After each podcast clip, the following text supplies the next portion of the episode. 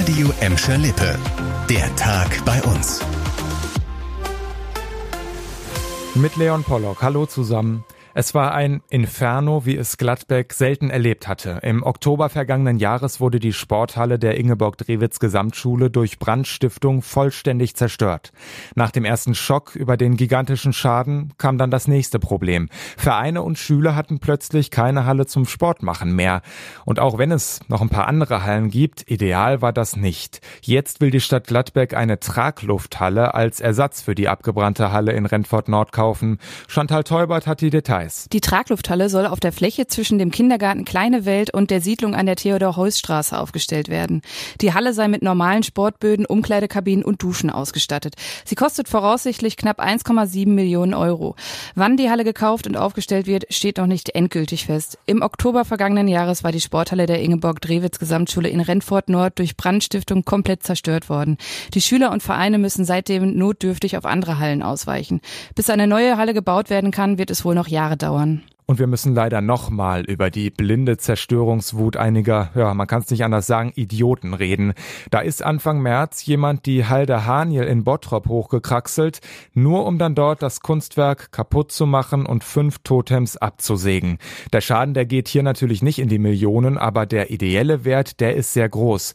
20.000 Euro und 350 Arbeitsstunden später sind die Totems jetzt wieder instand gesetzt. Der Bildhauer Guido Hoffmann hat den Schaden zusammen mit mit einem kleinen Team wieder behoben. Der Bottropper war Schüler des spanischen Künstlers, der die Totems gebaut hat. Hoffmann weiß, welche Bedeutung das Werk für ihn hat. Also er ist total verliebt in diesen Ort hier. Es ist einer seiner für ihn wichtigsten Arbeiten, weil diese Synergie aus äh, Arbeit und Industrie und Kultur hier am besten verwirklicht ist. Die schlechte Nachricht, der oder die Täter bleiben unbekannt. Polizei und Staatsanwaltschaft haben die Ermittlungen eingestellt. Gleich zwei größere Unfälle haben euch heute ordentlich Nerven auf unseren Straßen gekostet. Heute Vormittag ist ein LKW auf der A2 zwischen Gelsenkirchen-Bur und Essen-Gladbeck in Brand geraten. Für die Lösch- und Aufräumarbeiten war die A2 stundenlang in Richtung Oberhausen gesperrt. Die Autofahrer wurden durch Bur umgeleitet und, ja, man kann sich denken, auch hier gab es deshalb dicke, fette Staus.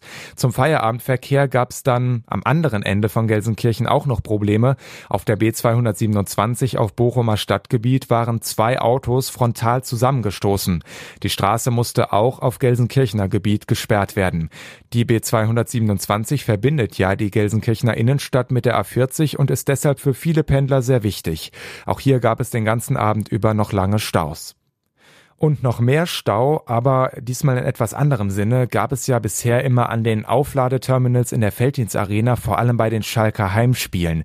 Ich weiß das selbst von meinem ersten Heimspiel, da musste ich das erste Bier platzen lassen, weil das Steigerlied schon anfing.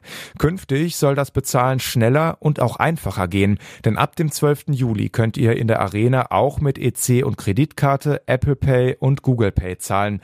Die Knappenkarte bleibt aber weiterhin gültig und wahrscheinlich wird die die irgendwann mal für Sammler ein Vermögen wert sein. Das war der Tag bei uns im Radio und als Podcast. Aktuelle Nachrichten aus Gladbeck, Bottrop und Gelsenkirchen findet ihr jederzeit auf radio und in unserer App.